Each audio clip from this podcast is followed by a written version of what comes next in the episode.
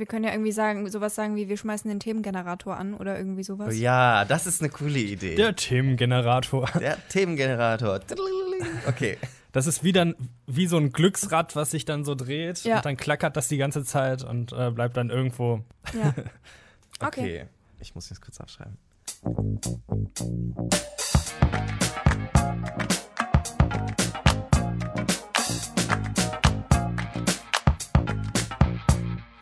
Hallo und herzlich willkommen zu einer neuen Folge und bei euch so. Hier sind Lisa, Hallo. Felix Hallo. und ich, Aaron. Und wir sind heute hier wieder nicht mit einer Themenfolge, sondern, wie ihr das vielleicht schon mitbekommen habt, immer abwechselnd. Heute gibt es eine Themenfolge. Scherz. Eine Laberfolge. Heute gibt es eine Laberfolge. Yay! Und deswegen stelle ich auch direkt mal die aller, aller wichtigste Frage für heute. Leute, und bei euch so? Erzählt mal.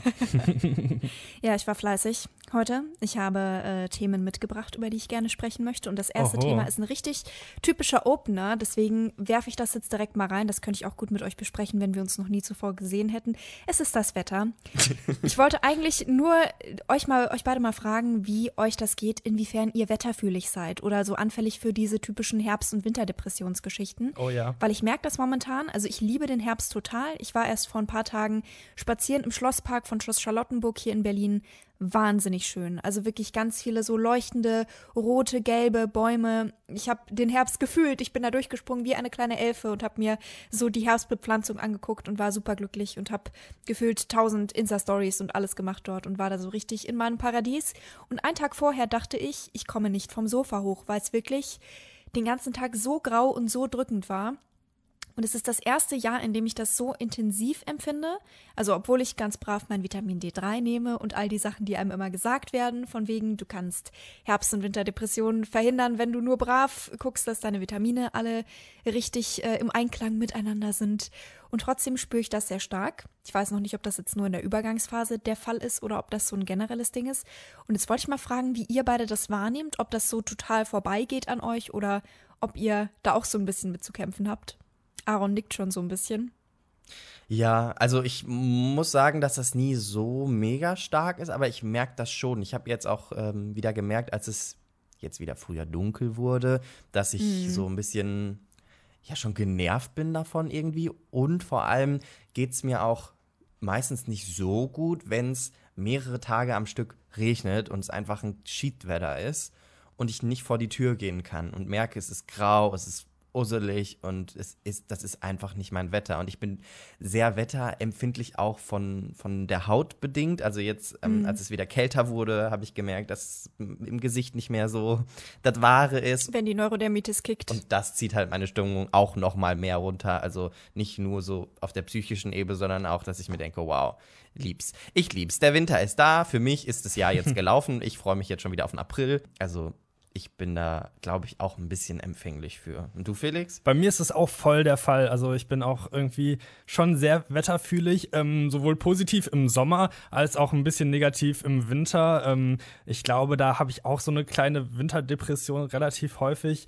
Ähm, ich merke das einfach immer, dass ich dann den ganzen Tag so richtig müde bin und so mich so gerädert fühle. Ja. Äh, ich glaube, da merke ich noch, dass wir vielleicht irgendwann mal Winterschlaf gehalten haben oder so, weil ich habe auch das Gefühl, dass ich einfach im Winter viel mehr Schlaf brauche und ähm, es mir viel, viel schwerer fällt aufzustehen. Und im Gegensatz dazu im Sommer, wenn es so früh schon hell ist, äh, komme ich voll gut aus dem Bett und bin so richtig ähm, ja motiviert und gut gelaunt und ähm, voller Tatendrang und ähm, brauche auch irgendwie weniger Schlaf, habe ich so das Gefühl.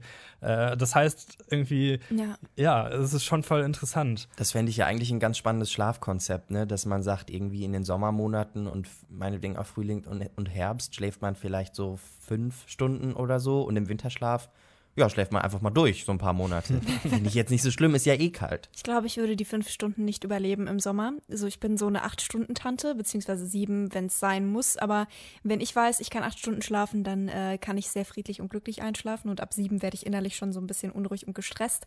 Auch wenn ich weiß, dass das wahrscheinlich nur in meinem Kopf ist und die sieben Stunden auch völlig reichen würden. Aber irgendwo hat sich das mal so eingetrichtert bei mir. Aber in dem tollen Konzept könntest du das ja im Winter alles nachholen. Das wäre gar kein Problem.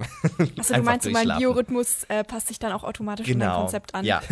Das, ja. Also dann fände ich das natürlich super. Dann würde ich gerne vom Sommer mitnehmen, was geht und irgendwie um 5 Uhr aufstehen und so lang wach bleiben, wie es nur irgendwie geht. Einfach Licht und Sonne und ja. das Speichern für die dunklen Monate. Das wäre es jetzt. Es ist so ein bisschen dieser, so ein Wandtattoo-Spruch irgendwie, man vermisst immer ja. das, was man gerade nicht haben kann. Und ich vermisse gerade, dass es ein bisschen wärmer ist. Und ich weiß noch, ja. wie sehr wir uns beschwert haben, auch in der ersten Folge, als es so 40 Grad war. Ja, ja boah, ich fand es auch richtig fanden. geil, als es Herbst geworden ist, weil ich mir dann dachte, so, yeah, all die, also ich meine, es wird ja auf Social Media eh immer so schön zelebriert, so all the pumpkins and the cozy sweaters. Und das ist auch alles schön und gut. Und dann fällt einem aber halt wieder auf, dass halt nicht jeder Oktobertag golden ist, sondern ganz viele auch richtig nass und eklig. Richtig kacke und eklig sind. Genau. Ja. So viel zur, zur Wettereinleitung. Das wollte ich einfach mal geklärt haben mit euch beiden und mich auch so ein bisschen bestätigt sehen in diesem, in diesem kleinen Stimmungstief. Beziehungsweise es ist ja zum Glück, heute haben wir, also zumindest hier in Berlin, ist ein Tag, der sehr sonnig und sehr schön ist. Und ich merke, es tut gut. Und ja, das von euch zu hören, tut auch gut. Oh. Ich habe diese Woche eine Sache erlebt, äh, über die ich auch nochmal mit euch sprechen wollte. Mhm. Äh, das passt nämlich ganz gut zu unserer letzten Folge, in der wir ja übers Reisen gesprochen haben. Und da haben wir ja auch voll viel über das Thema Fliegen, ähm, darf man überhaupt noch fliegen und so weiter gesprochen. Und ich war lustigerweise diese Woche bei einem sehr, sehr großen deutschen Flugzeughersteller und habe da mal mit denen so ein bisschen auch darüber gesprochen, wie das denn so ist bei denen mit dem Thema Nachhaltigkeit. Also ob die da auch irgendwie dran arbeiten, ähm, weil wenn wenn jetzt niemand mehr fliegen möchte, weil das schlecht für die Umwelt ist, dann ähm, ist das ja auch für Flugzeughersteller jetzt nicht so geil. Die haben mir erzählt, dass die da schon voll weit sind. Also die, ähm, es ist so, dass es wahrscheinlich relativ bald ähm, komplett elektrisch betriebene Flugzeuge gibt. Das heißt, ähm, ja, man kann dann ja mit Elektroflugzeugen äh, fliegen. Die forschen auch noch an verschiedenen anderen Treibstoffen. Also die hatten da irgendwelche großen Becken mit Algen und so, ähm, wo die auch irgendwie testen, ob man damit irgendwie fliegen kann. Aber das heißt, dass wir bald ähm, dann auch mit äh, Ökostrom äh, vielleicht Flugzeug fliegen können. Und das heißt dann auch, dass wir uns vielleicht gar nicht so viele Gedanken darüber machen müssen, dass wir vielleicht irgendwann nicht mehr fliegen können, sondern es gibt dann einfach andere Möglichkeiten, wie man fliegt. Aber äh, dass wir dann irgendwann nie wieder fliegen dürfen, das ist wahrscheinlich relativ unrealistisch. Also musst du doch nicht jetzt schnell alle Flüge noch machen, wenn man sie, sich sie noch leisten kann. Genau. Haben Sie dir irgendwas gesagt zu so einer Preiskalkulation oder irgendeine Richtung, wo sich das hinbewegen wird? Also sind die dann deutlich teurer, die nachhaltigeren Flüge sozusagen, als die, die es nicht sind? Dazu haben die jetzt noch nichts gesagt. Ähm, die sind halt gerade noch in dem Forschungsprozess und gucken, wie die einfach diese Akkus in das Flugzeug reinbekommen. Weil im Moment ist das wohl noch so, man könnte schon mit einem Flugzeug fliegen, das dann komplett elektrisch betrieben ist.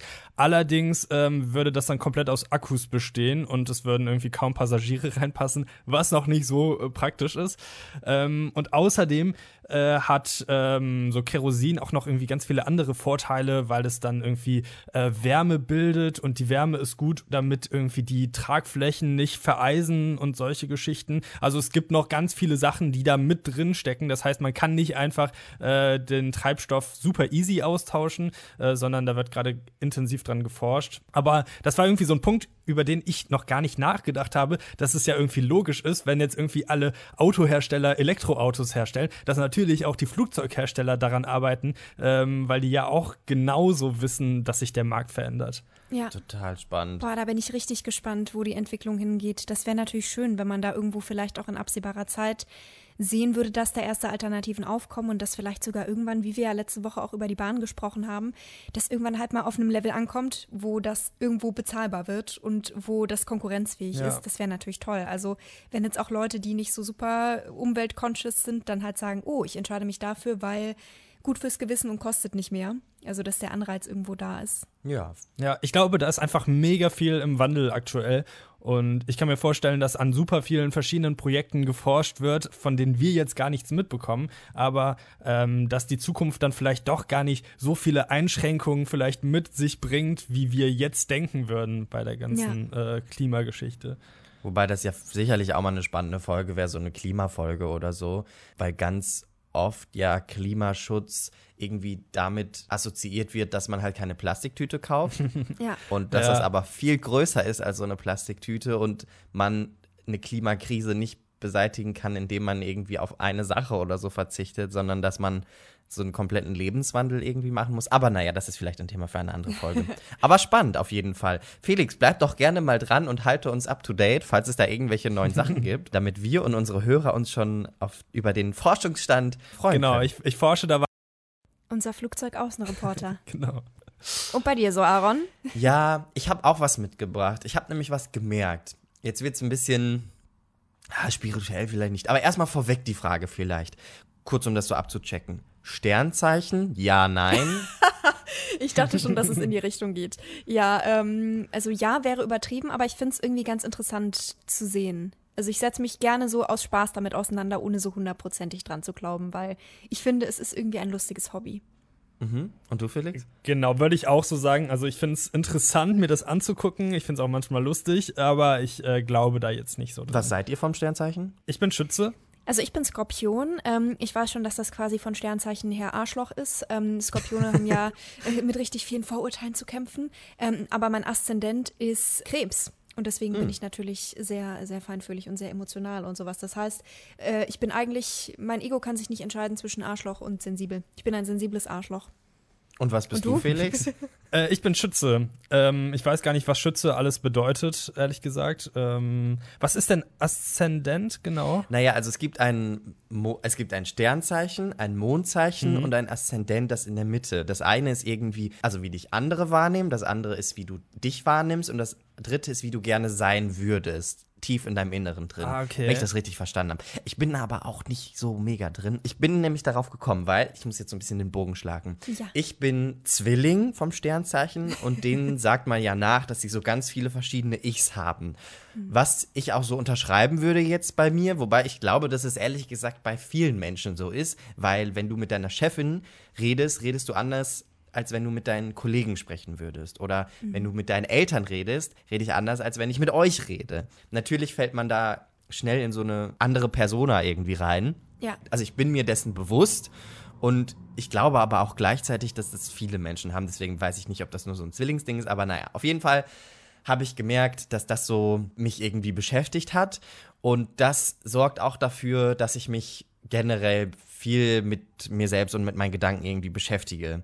Und dann habe ich halt darüber nachgedacht, wie ist das, wie bin ich eigentlich und wie werde ich wahrgenommen und wie würde ich gerne wahrgenommen werden eigentlich. Und ihr merkt langsam so diese Spirale, in die ich reingefallen bin. Ist das, weil Also- du zu viele freie Tage hattest, Aaron? Ging das los? Hast du glaube, dann zu ja. viele Sternzeichen-Instagram-Seiten angeguckt? Ich glaube ja, wirklich. Weil jetzt kommt nämlich mein Thema. Ich habe darüber nachgedacht, wie ich sein möchte oder wie ich halt auch eben nicht sein möchte und habe gemerkt, dass eine große, äh, ja, Angst vielleicht oder ein großes, also es löst ein Unbehagen in mir aus, wenn ich denke, dass Menschen von mir denken, dass ich unsympathisch bin oder dumm. Mein Gehirn sagt mir, es ist kackegal, was andere Menschen von dir denken. Und es ist wirklich auch egal, ob dich jemand nett findet oder halt eben nicht. Du hast genug Leute in deinem Leben, die dich nett finden und de- deine Freunde sind, das ist vollkommen okay und man, das sollte auch nicht wichtig sein.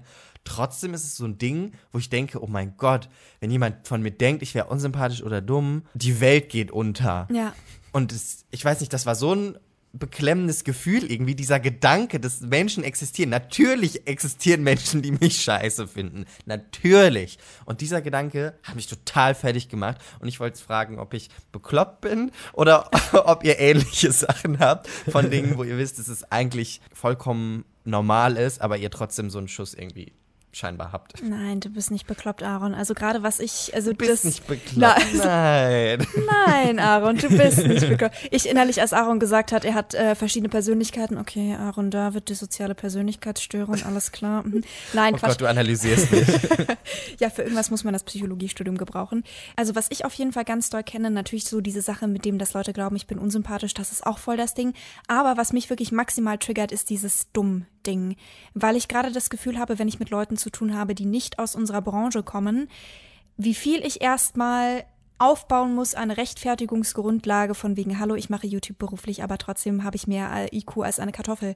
So, das ist wirklich, ich merke richtig, wie mich das unter Druck setzt, auch wenn das vielleicht gar nicht von der Seite der anderen Person irgendwo in meine Richtung gespiegelt wird. Ich gehe immer davon aus, dass die davon ausgehen, dass ich dumm bin. Und merke richtig, wie das so ein Anspannungsgefühl auslöst und sie dieses Gefühl, okay, ich muss mich jetzt erstmal beweisen und ich muss jetzt irgendwo Sachen sagen, die klug klingen. Und gerade wenn das Menschen sind, die vielleicht in einem anderen Bereich studieren, als das bei mir der Fall ist, und dann sind die da in irgendwelchen Fachdiskussionen über ihren Bereich drin, wo ich mir denke, so, wow, ich bin echt, ich bin, vielleicht bin ich auch einfach maximal dumm neben euch allen und habe einfach gar keine Ahnung von irgendwas und muss mich dann richtig so rückbesinnen, wenn ich wieder einen stillen Moment habe und sagen, ja, Lisa, die mögen sich jetzt in ihrem Bereich irgendwie sehr gut auskennen, aber dafür hast du deine Kenntnisse in, in anderen Bereichen. Du sprichst fünf Sprachen, du kannst äh, viele politische, psychologische, medienmäßige Sachen so, ne? Also, dass ich da richtig auch merke, wie mich das sehr schnell kriegt, vielleicht auch, weil das einfach mit so einer Vorurteilsbelastung zu tun hat. Ich weiß nicht, Felix, wie du das vielleicht wahrnimmst, auch wenn du in einem journalistischen Kontext unterwegs bist, weil da kriege ich das auch immer wieder mit, dass man da erstmal so diesen Rechtfertigungsstart machen muss, von wegen so, ja, ich weiß, ich komme aus dem YouTube-Background, aber ich habe eine journalistische Ausbildung. Ich kann hier auch vernünftig zu diesen Themen arbeiten und habe die nötige Kompetenz. Vielen Dank. Ob dir das auch passiert oder ob du da sagst, pff, nee, ich gehe da hier so voll entspannt rein und ich weiß ja, was ich kann und die können mir gar nichts oder hältst du erstmal deine Preise hin und sagst so, hier, das habe ich gewonnen, haltet alle die Schnauze.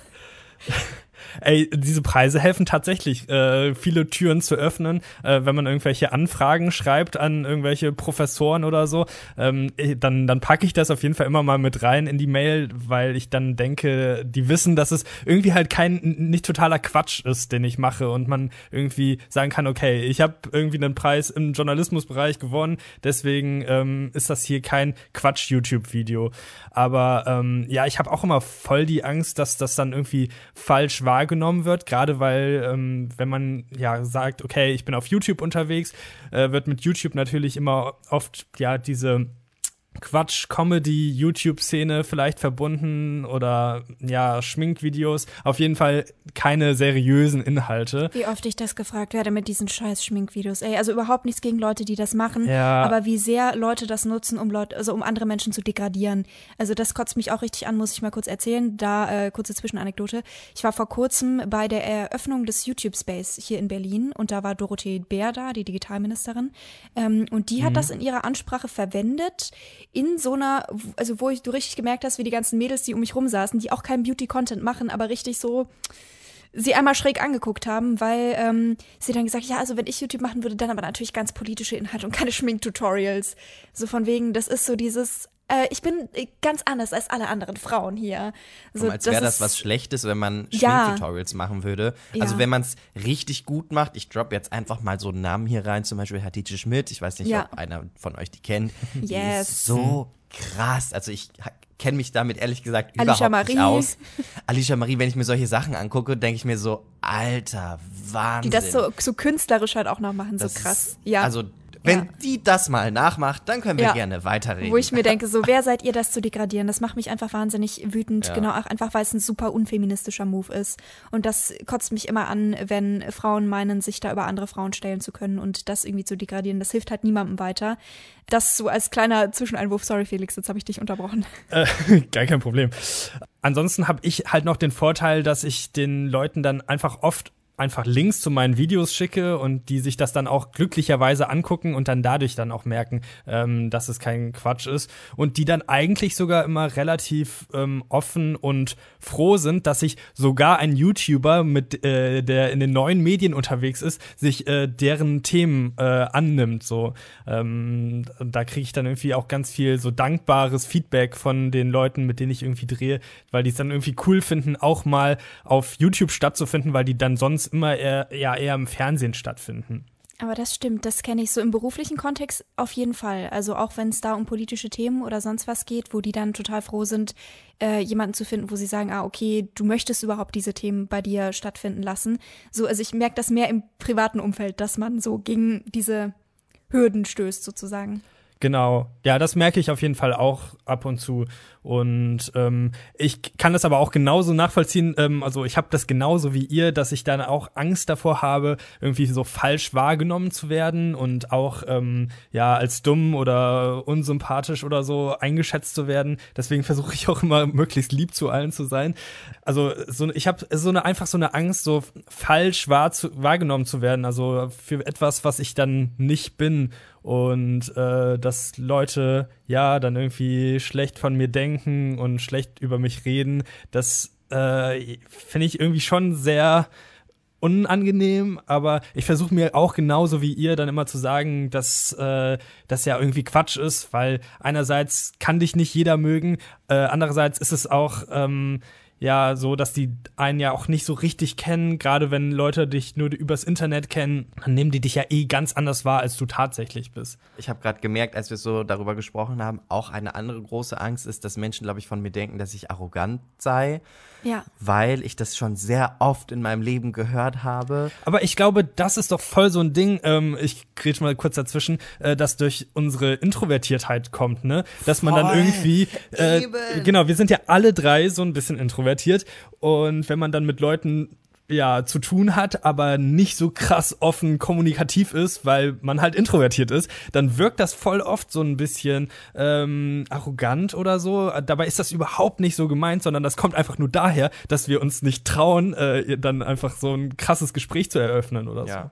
Ja, und irgendwie, ich finde da, das habe ich so oft gehört in meinem Leben, dass ich irgendwie da mittlerweile so eine, so ein schon davon ausgehe, einfach manchmal. Und wenn ich dann Menschen mehr kennenlerne, bin ich dann so, versuche ich extra offen und extra nett zu sein, sodass ich direkt schon beweise, ohne dass die mir überhaupt das gesagt haben, dass ich irgendwie, weiß ich nicht, so oder so rübergekommen bin, dass ich direkt so versuche, wenn, wenn ich dann so ein bisschen warm geworden bin mit der Person, so, hier, so bin ich wirklich. Und dann ganz viel von mir quasi auf diese Person so drauflade. Und dann denke ich mir im Nachhinein immer, uff, das ist ja vielleicht doch ein bisschen zu viel von mir, aber naja.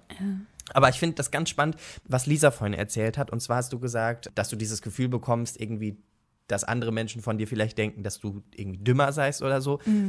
Und das im Vergleich, wenn man auf die anderen Menschen guckt. Und da sind wir bei dem elendigen Thema, dass man sich immer wieder mit anderen Menschen vergleicht, weil ich gucke mir Menschen an und denke mir, oh Gott, die sind so schlau, die haben das und das studiert, die haben, wenn die sprechen, dann ist das wahnsinnig eloquent und dann gucke ich mich selber an und denke mir, wow, was bist du eigentlich für eine Wurst? Weil natürlich guckt man immer nur nach oben und sagt immer nur, wow, der ist so viel krasser, diese Person ist so viel krasser, die haben das und das alles schon geschafft, die sind so leicht am Socializen, jeder mag diese Person und man selber kommt sich dann ganz oft, finde ich, zumindest vor wie so eine kleine Wurst oder sagt, äh, ich bin dümmer, ich bin schlechter, ich bin was weiß ich was, weil man sich halt verdammt nochmal immer wieder vergleicht mit anderen Ja, Menschen. dabei ist es Naja. auch häufig nur so, man nimmt ja auch nicht die gesamte Persönlichkeit der anderen Person wahr, sondern auch nur das, was die nach vorne trägt.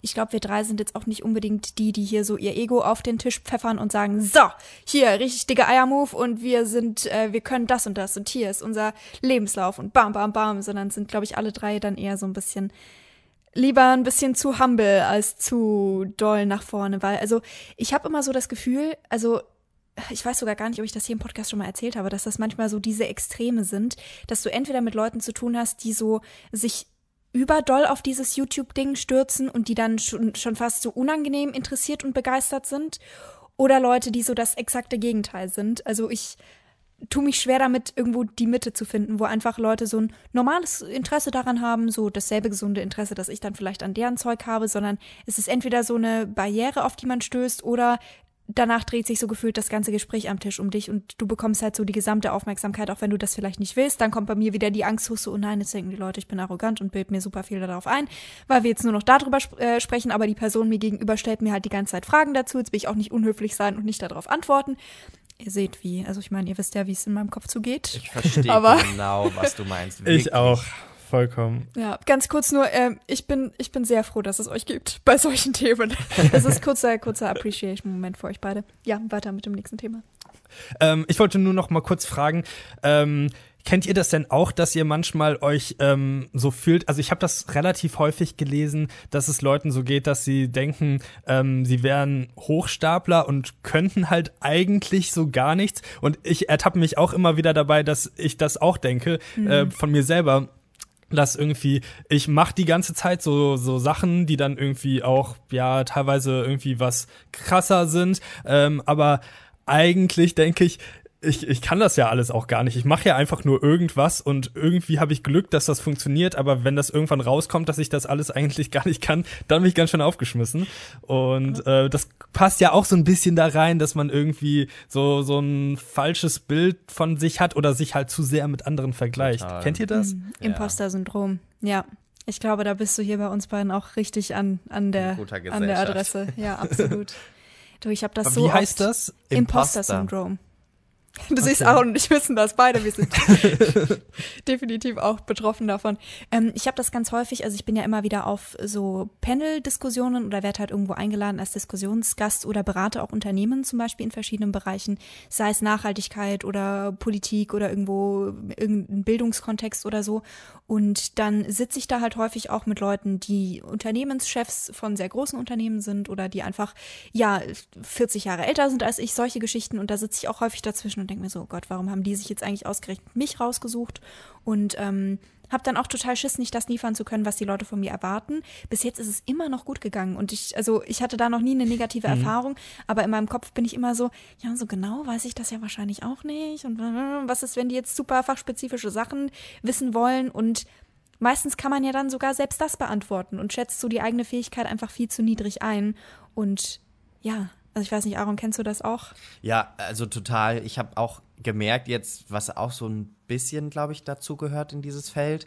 Jetzt gestern, mm, also es ist generell, finde ich es nicht das Allerangenehmste, wenn sich ein Gespräch nur um mich dreht. Also, weil da mhm. haben wir ja mhm. gerade schon drüber gesprochen, ja. dass man dann oft das Gefühl, oh Gott, nee, nicht, dass sie jetzt denken, dass ich nur über mich reden will und voll egozentrisch irgendwie bin und keine Ahnung.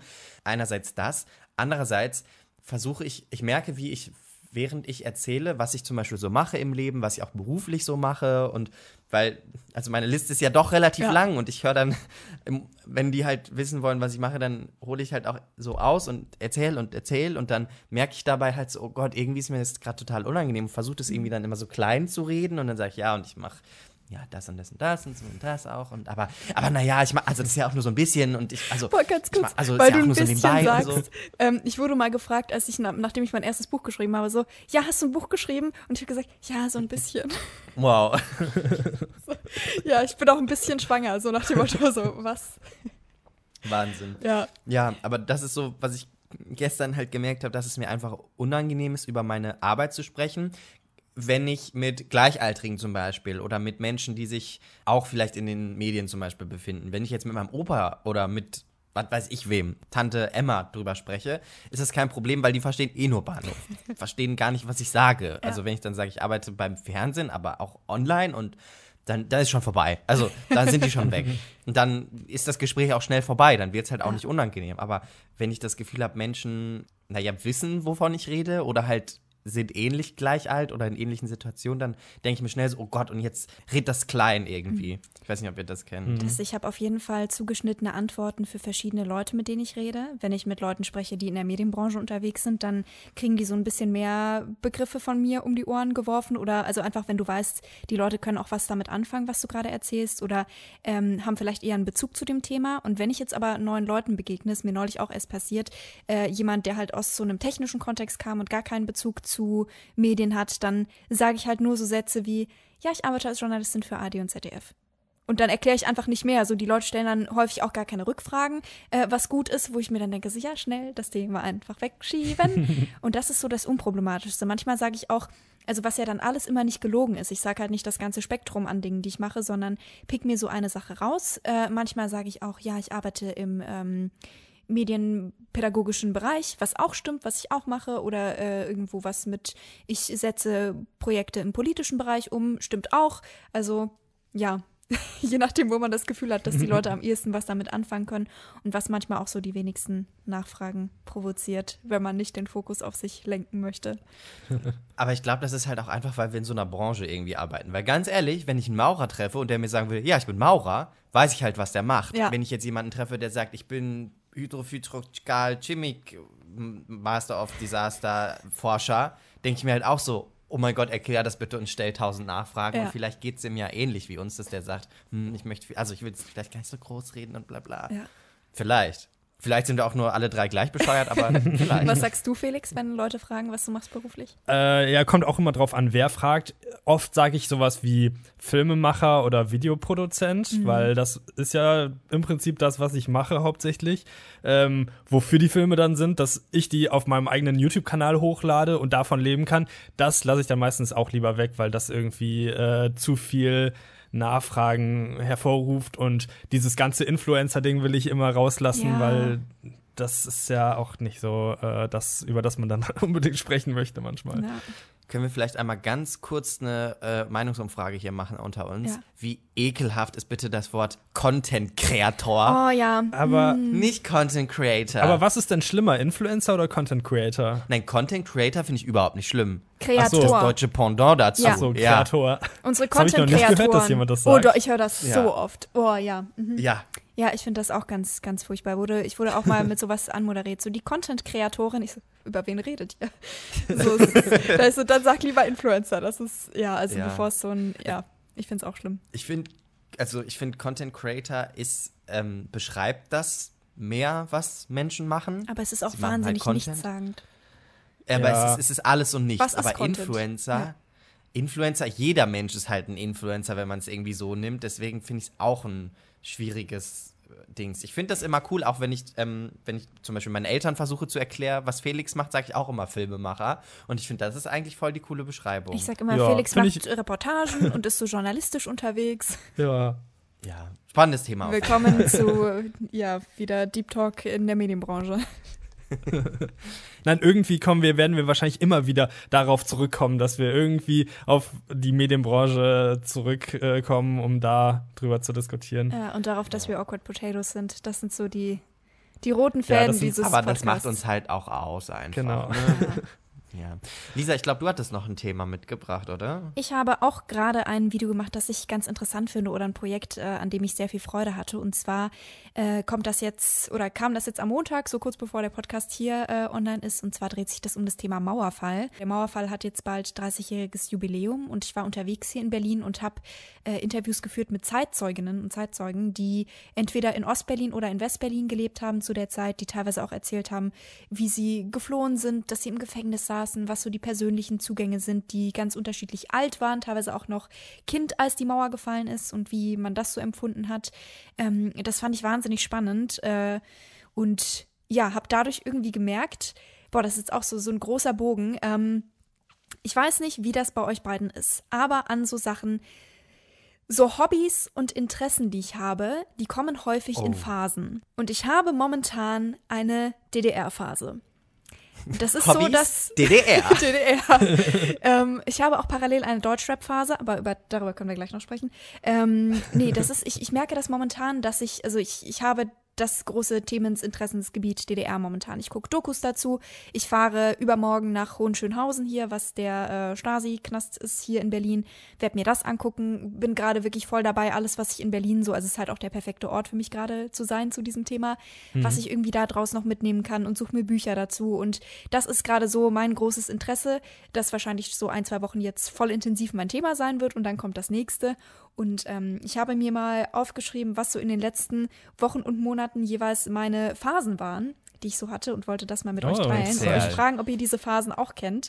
Also meine letzten Phasen waren Deutschrap, Geschichte, beziehungsweise in dem Fall speziell DDR und davor äh, hatte ich mal wieder eine Nazi-Phase, also das klingt komisch, aber eine äh, Hobbys? ich beschäftige Nazis. mich mit Nazis.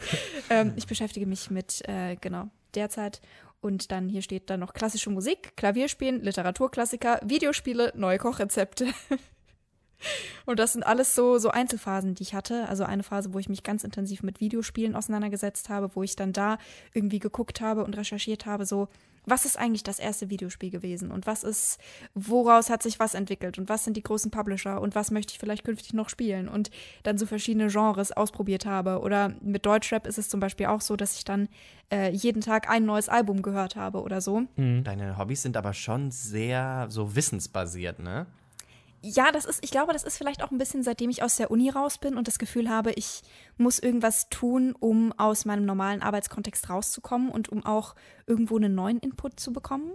Und deswegen sind es diese schönen, weit auseinanderliegenden Themeninteressen DDR, Deutschrap und Kochrezepte. ja, ich weiß nicht, ob ihr, ähm, ob ihr manchmal auch so Phasen habt, wo ihr euch in ein Thema so richtig doll reinfuchst, also was dann jetzt vielleicht nicht dauerhaft euer krasses Hobby wird. Also ich werde mich jetzt nicht die nächsten zehn Jahre super intensiv mit der DDR beschäftigen. Das ist jetzt gerade so ein Inselinteresse für ja wahrscheinlich ein zwei Wochen. Ähm, und danach kommt die nächste Phase. Ich weiß nicht, wie das, wie sich das bei euch so gestaltet. Definitiv. Ja.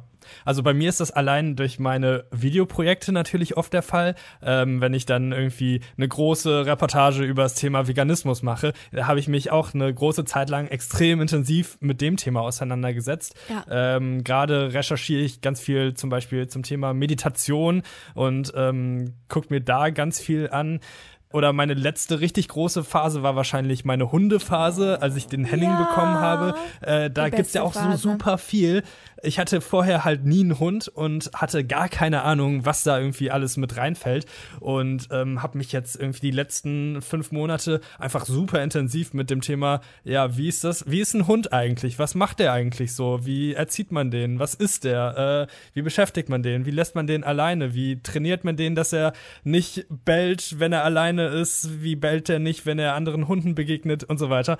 Mit super vielen Sachen beschäftigt, ganz viele Videos geguckt, Podcasts gehört, äh, Sachen gelesen zu dem Thema. Ich glaube, das ist wahrscheinlich bei jedem Menschen so, oder? Dass man dann so, so Phasen hat, gerade wenn man neue Sachen entdeckt, dass man sich dann da so ein bisschen reinarbeitet? Oder ist das nur so ein Ding bei uns, weil wir irgendwie uns äh, super gerne in Themen eingraben? Ich glaube, es kommt immer drauf an. Man muss, glaube ich, auch allein die Zeit dafür haben. Ich glaube, wenn man irgendwie eine alleinerziehende Mutter oder ein alleinerziehender Vater mit drei Kindern und einem Vollzeitjob ist, hat man nicht mehr so viel Zeit, sich in andere Themen reinzufuchsen. Aber ich glaube, wenn man ein bisschen die Zeit hat und das Interesse auch, weil ich glaube, es braucht so einen Grund, so eine Grundflamme, die lodert und die muss nur so richtig aufgehen, wenn da so das richtige Thema kommt. Und ich glaube, das muss schon so ein bisschen vorgegeben sein, aber sonst, glaube ich, kennen das bestimmt ein paar Leute. Ganz kurz unterbrechen, weil du darüber gesprochen hast. Das ist ein wirklich sehr, sehr wichtiges Thema, was wir im Podcast lange nicht besprochen haben, was wirklich unglaublich wichtig ist. Der Henning der Woche. Ja. Was Ich geht finde- eigentlich bei Henning? Was geht bei und bei dir so, Henning? Ich finde, wir Ja. brauchen ein Update. Also der Henning schläft gerade noch. Ich war gerade eben schon mit dem draußen. Ähm, äh, er hat Pipi und Kaka gemacht, falls es euch interessiert. Konsistenz ist gut. Ähm, ansonsten äh, hat er gerade für sich entdeckt, dass er ähm, springen kann. Er kann jetzt überall drauf springen. Er kann auf die Couch springen, auf das Bett, ähm, überall hoch. Das ist ähm, das ist jetzt so, dass man noch mehr Ebenen hat, die man von bestimmten Gegenständen frei halten muss. Ich kann zum Beispiel keine Taschentücher auf der Couch liegen lassen, sonst äh, springt der Henning da hoch und schnappt sich die Taschentücher und zerfetzt die in tausend Teile. Das ist so ein Ding. Und ansonsten äh, fängt er, glaube ich, jetzt langsam an zu lernen, so sein Revier zu markieren. Also der riecht jetzt ähm, das Urin von anderen Hunden und ähm, pinkelt dann an der gleichen Stelle. Aber sein Beinchen hebt er noch nicht. Also das wird dann wahrscheinlich so der nächste Schritt sein. Ich glaube, der kommt so langsam in die Pubertät, wenn es das so bei Hunden gibt. Also schwierige das Phase. sagen manche Leute zumindest. Ja. Ja, das heißt, bald schlägt er dann die Tür hinter dir zu und hat keinen Bock mehr auf dich und sagt, oh, Fadi, geh weg, lass mich in Ruhe. Keiner versteht mich. Und hört dann ganz laut Nirvana und so. Ja, ja, da freue ich mich drauf. Danke für dieses tolle, tolle Update. Ich glaube, du hast gerade den Tag von vielen Hörern und vor allem den von Lisa und mir versüßt. Aber hallo. Ja, ach, immer wenn ich von Henning höre, bin ich sehr, sehr glücklich. Ähm, und das bringt mich noch dazu, ich hätte nämlich noch eine letzte Sache, die mir gerade einfällt, über die ich noch mit euch sprechen möchte. Und zwar, äh, weil wir beim Thema Tiere sind. Ich habe in letzter Zeit unzusammenhängend, also von verschiedenen Leuten, Nachrichten bekommen, die mir gesagt haben, Lisa, von, ich weiß nicht, ob sie auf die Optik gehen oder auf den Charakter, ähm, du bist wie ein Quokka. Quokka sind so kleine, ähm, so eine Känguruart, die auf Fotos immer so aussieht, als würden sie grinsen. Sie sind wahnsinnig niedlich. Ich weiß nicht, ob ihr sie schon mal gesehen habt ähm, oder ob ihr gestern meine Story dazu gesehen habt. ich habe ähm, sie in deiner Story, Story gesehen. gesehen. Okay, gut, dann brauche ich sie euch gar nicht mehr zu zeigen. Ähm, und jetzt wollte ich einfach mal fragen, weil ich fühle diese Tiere sehr. Sie ernähren sich auch vegan. Sie sind äh, wahnsinnige Essensultras. Sie gucken sehr oft Derpy und sind einfach wahnsinnig niedlich. Ähm, und genau so sehe ich mich natürlich auch. Also vor allem den Essensteil. Ähm, und deswegen wollte ich fragen, also seht ihr eine Parallele zwischen euch und zwischen Tieren? So als leichtes Deswegen Thema zum Abschluss. Wollte ich euch einfach mal fragen, bin ich ein Quokka? Bin ich ein Quokka? Ja, das, das wäre mir wichtig. Ihr beide jetzt, wo ihr mich seit vielen, vielen Jahren kennt, ähm, wie würdet ihr diesen Zusammenhang einschätzen und was, welches Tier werdet, werdet ihr? Also ich muss sagen, ich habe gerade deine Story aufgemacht und wenn ich mir das hier so angucke, ich halte das mal kurz in die Kamera, ich sehe Parallelen, ehrlich gesagt. Also ich kann verstehen, warum Menschen dir das vielleicht nahelegen, Ja. aber ich finde es auch sehr, sehr süß. Diese Tiere sind wirklich, die sehen ein bisschen aus wie so ein kleiner Koala, ein bisschen. Ja. Mit einer Mischung aus einer süßen Maus. Die Ja. sehen halt einfach sehr süß aus, diese Tiere. Die sehen so aus, als könnten die nichts Böses tun. Voll. Ja. Das ist unsere gemeinsame Freundin Sadet hat mir erzählt. Sadet ist unser Australien-Ultra. Ähm, also sie lebt gefühlt da und sie hat mir erzählt, dass sie Quokkas in echt gesehen hat. Und sie behauptet, die sähen nicht so süß aus, wie das auf Instagram der Fall ist. Ich glaube, sie sagt das nur, um mein Herz zu schützen, weil sie weiß, dass ich ansonsten sofort aufbrechen und äh, anfangen würde, in einer Quokka-Kolonie zu leben und ihr mich nie wiedersehen würdet. Aber ja, das fand ich ein bisschen tragisch, wenn ich ehrlich bin. Aber falls es wirklich so ist, dann bin ich, glaube ich, eher ein Quokka. Die, die auf Instagram anders aussehen als im echten Leben. Ey, das stimmt überhaupt Auch nicht. eine Das große ist, Angst von mir. Das ist Auch dein Standardspruch, der, äh, also in Aarons, äh, steht das noch in deiner Bio? Nee, ich habe jetzt Pod- den Podcast ja drin. Ich hatte so. lange das aber in meiner Bio stehen. Ja. Don't trust Instagram, I'm ugly in real life. Oh, da muss ich kurz eine ganz kurz witzige Geschichte erzählen. Lisa weiß, glaube ich, was Ja, ich erzähle. mhm. Und zwar eine Kommilitonin von mir hat damals mir auf Instagram gefolgt und sie so, haha, ja, deine Bio ist ja witzig, aber kann das sein, dass da ein G fehlt? Und ich so, hä? Wo soll denn da ein G fehlen? Weil ich habe halt in real life abgekürzt mit IRL und sie so, Mhm. naja, da steht ja I'm ugly, girl. Und ich so, "Mm, leider nein, leider gar nicht. Und ähm, das ist auch bestimmt mal eine spannende Folge, vielleicht darüber zu sprechen, über so Internetsprech und Abkürzungen und Anglizismen und Ja. so. Ja, ach, nur kurz reinwerfen. Aber ja, Felix, was wärst du für ein Tier? I'm ugly girl. I'm Boah. ugly girl. Ich, ich finde das super schwer. Ähm, ich kann mich im Moment ziemlich viel mit dem Henning identifizieren, tatsächlich. Du schläfst auch Äh, gerne so viel. Wie, genau, ich schlafe gerne, ich esse gerne, ich ähm, äh, bin, ich kuschel auch gerne mit Du dem. bist immer mit dem dahin, wo Henning. andere hinpinkeln. Genau. Riechst an Ähm, Toiletten. ich weiß nicht. Oh ja, genau. Tatsächlich hat der Henning auch angefangen, wo du das gerade sagst, darüber habe ich nicht mit euch geredet, oder? Äh, letztens äh, saß ich auf der Toilette und dann ist der Henning zu mir gekommen und hat an der Toilette gerochen und geleckt. Das war Oh. ein bisschen, bisschen seltsam, aber okay. man hat auf jeden Fall, man erfährt, ähm, ja, man hat immer lustige Momente mit so Das einem heißt, es Tier ist wie mit einem zusammen. Kind. Du darfst auch nicht mehr alleine aufs Klo gehen, sondern Henning begleitet dich überall hin. Oder hast du die Klotür offen gelassen? Ja, ich habe ich hab die Tür halt so einen Spalt aufgelassen und dann ist er mal vorbeigekommen und hat geguckt, was ich so mache. Ähm, der ist da immer ganz interessiert. Also er ist auch auf jeden Fall sehr, sehr neugierig, das bin ich ja auch. Und ähm, bei ihm sieht das Neugierigsein halt aus, dass er alles ähm, ja versucht zu erriechen und ähm, anleckt. Also das kann sein, dass man sieht, dass der Henning irgendwo langläuft und dann schnellt mal ganz kurz die Zunge raus und dann ähm, hat er irgendwas mal kurz angeleckt. Das kann auch mal das eigene Gesicht sein, wie ihr Aha. wisst, ähm, oder irgendwelche Gegenstände. Ist auch schön, Ähm. wenn er wahrscheinlich zuvor die Toilette abgeleckt hat und dann das Gesicht. Mm. Ich glaube, darüber darf man echt nicht nachdenken. Ich glaube, grundsätzlich ist das ja schon, also wenn ich darüber nachdenke, wenn ich mit ihm durch Köln laufe, ähm, was da alles so auf dem Boden liegt und wenn er danach dann in meiner Wohnung rumläuft, ähm, ja, ist das schon ein bisschen. Ich glaube, da darf man einfach nicht drüber nachdenken, dann ist Immer das erstmal okay. die, Kontima äh, die Kontamination, bevor er rein darf in die Wohnung. Erstmal Erstmal die komplett mit. Desinfektionsspray Genau, er kriegt ansprühen. auch so kleine Schüchchen übergestülpt, damit er nirgendwo so Pfotenspuren hinterlässt. Oh, Schöne Das ist wirklich Vorstellung. Süß. Ja. Okay, das heißt, Felix ist ein Henning und Aaron und ich bilden eine glückliche kleine Quokka-Kolonie. So hier die Exil-Quokkas in Deutschland. Ja. ja, ich finde es auf jeden Fall spannende Themen, die ihr heute mitgebracht habt. An dieser Stelle, nach der tollen Kategorie der Henning der Woche, haben wir uns dann aber doch noch was Neues überlegt. Und zwar haben wir uns überlegt, dass wir in den Laberfolgen so ein bisschen Struktur reinbringen wollen. Auf jeden Fall haben wir uns eine tolle neue Kategorie überlegt. Drumroll.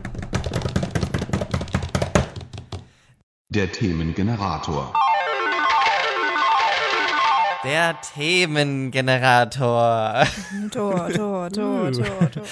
Und zwar gibt es so ein ganz tolles Buch, das heißt The Writer's Block. Das ist eigentlich für Menschen, für Autoren, die Bücher schreiben oder so und die halt diesen, so eine Schreibblockade haben. Und da schlägt man so eine random Seite auf und hat da ein Thema, über das man schreiben soll. Wir würden das für uns ein bisschen abwandeln, indem wir sagen, wir schlagen eine random Seite auf, haben ein kurzes Thema, wo jeder einmal ganz kurz was zu sagt und quasi ein random Thema der Woche quasi. Und deswegen würde ich sagen, fangen wir auch heute mal an. Wer von euch möchte denn Stopp sagen? Freiwillige vor. Lisa, mach du das ruhig mal. Okay. Und los. Und stopp. Oh, okay. Das Buch ist auf Englisch. Ich würde es jetzt einfach mal auf Deutsch übersetzen.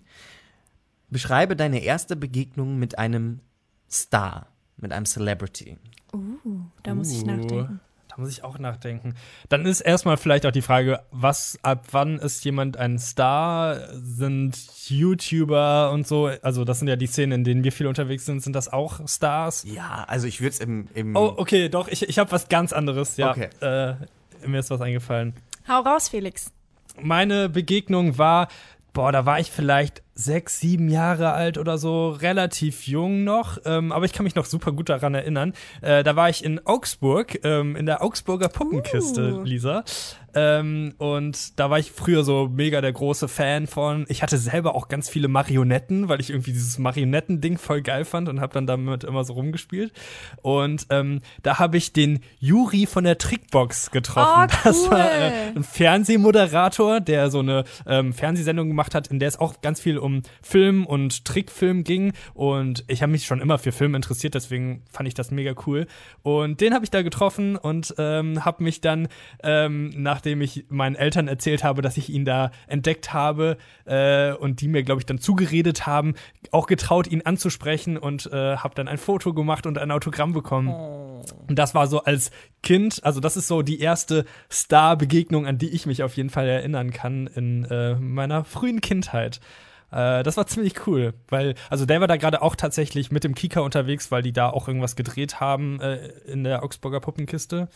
Und ähm, ja, Für so eine Kinderseele ist das doch das Aufregendste, was es gibt, wenn man so einen Fernsehstar, Voll. so einen richtigen Held irgendwie vor sich stehen hat. Och, wie toll. Genau, weil ich glaube, also je älter ich geworden bin, desto egaler ist mir das. Also wenn ich jetzt irgendwen Bekanntes sehe, also aus der deutschen prominenten Szene, ist mir das komplett egal. Also weil in Köln ist mir das auch schon passiert, dass ich irgendwie dem äh, Elton irgendwie über den Weg gelaufen bin Ja. oder so und das löst nichts mehr in mir aus, weil ich vielleicht zu viel in dieser Medienblase unterwegs bin und man da halt irgendwie andauernd so Leute sieht und einfach weiß, dass das einfach halt ganz normale, langweilige Menschen sind, ähm, die halt irgendwas in der Öffentlichkeit machen. Und ähm, wenn man das aber noch nicht so hat, dann ist das halt so voll der besondere Moment für einen.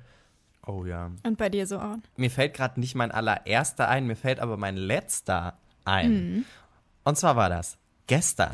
Oh, sag mal, das passt ja gut hier. Oh. Ja, und zwar war ich gestern arbeiten und da lief mir Ralf Kaspers Oh, über den Weg. von Bismarck. Oh. Und das war so ein, ich war so einen ganz kurzen Moment, war ich so schockstarre und dachte so, oh mein Gott. So mal, weil, also, Ja. das, die ganzen tollen Sendungen, die er gemacht hat im, hat im deutschen Fernsehen, das ist ja so ein, hat, der hat schon meine Kindheit geprägt. Und dann ähm, lief er da so an mir vorbei und ich habe einfach nur den Moment genossen und mit meinen Gedanken habe ich ihm gedankt, habe ihn angeguckt und gesagt, du, danke, dass du mich so bereichert hast mit Wissen und mit mich neugierig gemacht hast und habe ihn so telepathisch mich bedankt bei ihm, weil ich wollte halt auch nicht auf der Arbeit irgendwie so dann dahin Ein rennen und sagen, sein. oh mein Gott, oh mein Gott, weil außerdem, ich glaube, die Zeit ist auch vorbei, wie Felix erzählt hat, je älter man wird, desto mehr Menschen man trifft, desto weniger ist das irgendwie so ein Moment für einen, sondern es ist so, ah ja, der ist auch da. Vor allem, wenn man so relativ viel in der Branche unterwegs ist, trifft man halt einfach Moderatoren, Hosts, Presenter und was weiß ich was von Sendungen und Shows irgendwie und dann wird das Ja. halt auch einfach nicht mehr so aufregend. Aber das war dann doch sehr aufregend, weil er einfach wirklich mein, meine Kindheit mitgestaltet hat und das war ein schöner Moment. Ich habe ihn zwar nicht angesprochen, aber es war so, ich habe telepathisch hat das, Ja. kam das, glaube ich, an. Und bei dir, Lisa? Oh, ich überlege gerade, welche Geschichte ich erzählen soll. Also das Aktuellste bei mir ist bei einer Konferenz, bei der ich auch gesprochen habe auf der Bühne, war nach mir Charlotte Roach dran. Das fand ich sehr cool, ähm, weil ich dann, also es war, es war sehr viel Publikum, es waren irgendwie so über 1500 Leute, es war eine sehr große Bühne, ich war aufgeregt ähm, und stand hinter der Bühne und dann kam sie plötzlich und stand neben mir. Und dann war ich so, ich weiß gerade nicht, weswegen ich aufgeregter bin, wegen den 1600 Leuten oder wegen ihr.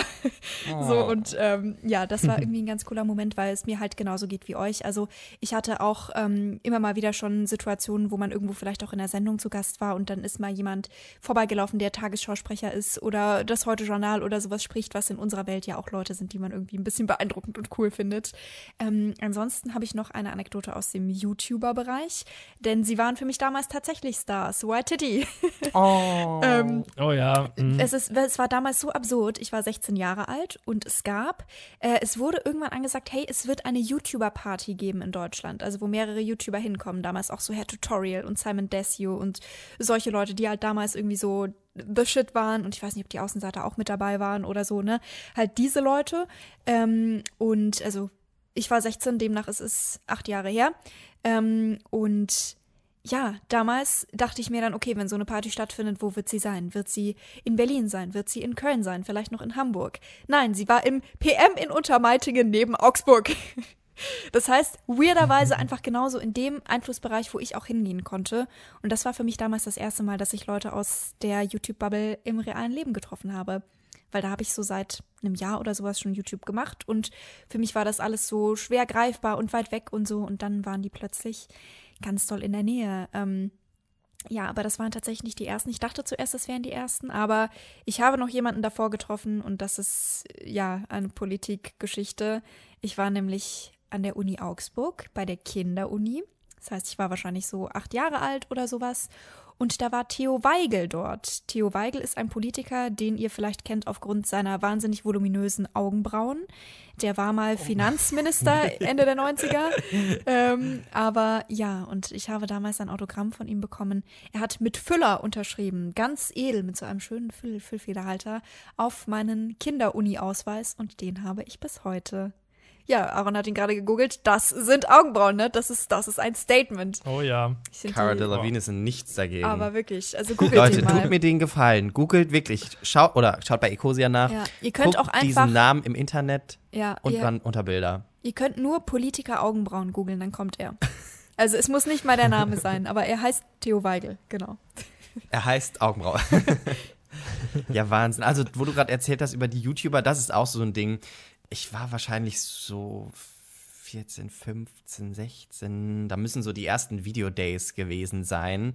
Und da habe ich auch viele meiner großen YouTube-Stars getroffen und noch fleißig Autogramme gesammelt. Irgendwo in dieser Wohnung muss ein Blog sein mit diversen Autogrammen von den großen YouTube-Sternchen, die es heute wahrscheinlich schon gar nicht mehr gibt, die Hälfte von denen. Und auch da war es ja damals dann, im ersten Jahr war es noch sehr Fan Fanboy-mäßig und im zweiten Jahr war es dann so, dass ich ja auch sehr dann in der, so drin war einfach in der In der Szene. Branche, sag ich mal, in der Szene, genau. Und auch durch das Netzwerk dann ja in alle Partys quasi reinkam. Und dann muss ich sagen, der Moment, als diese Glitzer- und Starwelt geplatzt ist, war, als ich eine YouTuberin, zu der ich sehr hochgeschaut habe, gegenüber von mir an den Bahngleisen rauchend ähm, stehen gesehen habe. Na, ich weiß Da wer. ist für mich eine Welt auseinandergebrochen. Und das Ja. war, was, diese Menschen sind nicht perfekt. Und dann war es so, naja, okay, it's okay, I guess. Ja, Ja, wie das es hat dann die- immer ist. die desillusionierend. Glitzer-Sternchen-Wäldchen kaputt gemacht. Ja. Ja. In Wahrheit sehr unspektakulär die ganze Welt und sehr viele Flaws und sehr viel komisches Zeug, was so hinter den Kulissen abgeht. Am ja. Ende sind doch nur alles irgendwo Menschen, ne? Ja. Oh ja. Ja, aber das ist doch ein schönes Fazit, auf dem wir enden können. Oder wollt ihr noch was loswerden? Ja. Nö, finde ich super. Nee, abonniert alle Quokka-Seiten auf Instagram. Das wäre mir ein Anliegen, wenn ihr euer Leben bereichern wollt mit süßen, kleinen, flauschigen Tierchen. Support my family und äh, ja. Sonst, falls ihr Menschen folgen wollt, die ähnlich aussehen wie Quokkas oder die sich zumindest mit ihnen ide- identifizieren, folgt gerne Lisa Sophie auf Instagram oder mir, Aaron-David. Wenn ihr jemanden sehen möchtet, der sich mit seinem eigenen Hund identifiziert, dann folgt gerne Tomatolix auf Instagram. Ja. Oder Und, dem ähm, Henning direkt hinterlasst- selber. Oder dem Henning. Ja, wir sollten das als Werbeplattform nutzen für Henning, diesen Podcast. Folgt Henning, Henning der besten. Hundeseite auf Instagram. Ja. Genau. Falls ihr jetzt noch ein bisschen Lust und Zeit habt, dann hinterlasst uns doch total gern mal eine Bewertung. Gerne die meisten Sterne, die ihr geben möchtet. Bei iTunes, falls ihr uns sonst irgendwo anders hört, teilt uns doch einfach gerne. Gerne auch in euren Insta-Stories und Co. Und danke auf jeden Fall. Danke mal an dieser Stelle fürs Zuhören. Ihr schickt uns im Moment relativ viel Feedback und das finde ich sehr, sehr, sehr toll. Ja, Vielen Dank wir dafür. haben schon zwei Nachrichten bekommen. Oh, jetzt muss ich noch mal kurz nachgucken, ähm, die äh, weit aus dem Ausland kamen. Und zwar hat jemand geschrieben, dass sie gerade den Podcast in Dänemark hört und dort ihren Master macht. Und jemand hat geschrieben, dass sie gerade in Nizza ist und äh, da die Herbstferien genießt und dass ihr dort den Podcast hört. Das waren so die ersten beiden Leute, die sich zurückgemeldet haben. Äh, deswegen dachte ich, ein kleines Shoutout an euch und viele liebe Grüße. Shoutout Genau. nach Dänemark und Frankreich. Ja, dann sag ich mal, ihr beiden Sweeties, es war sehr schön mit euch, mal wieder. Ja. Ich hatte viel Spaß. Äh, Leute, abonniert unseren Podcast auf jeden Fall überall. Und falls ihr unsere letzte Folge noch nicht gehört habt, hört da gerne mal rein, denn in unseren Themenfolgen ähm, rufen wir auch immer wieder zu Sprachnachrichten auf, also dass ihr quasi mit uns kommunizieren könnt hier im Podcast. Ihr könnt ihn mitgestalten. Speichert einfach mal unsere Nummer ein, das ist die 01638586272. Ihr seht die auch hier bei uns auf dem Bild. Speichert die gerne ein, schickt uns gerne Sprachnachrichten immer mal wieder, wenn wir in einer Themenfolge dazu aufrufen. Wir freuen uns auf jeden Fall darüber. Und ich sag mal so, merci, dass es euch gibt. Es war schön mit euch. Tschüss mit uns. Genau. Tschüss. Bis dann. Tschüss. Das ist eine wahnsinnig schöne Verabschiedung.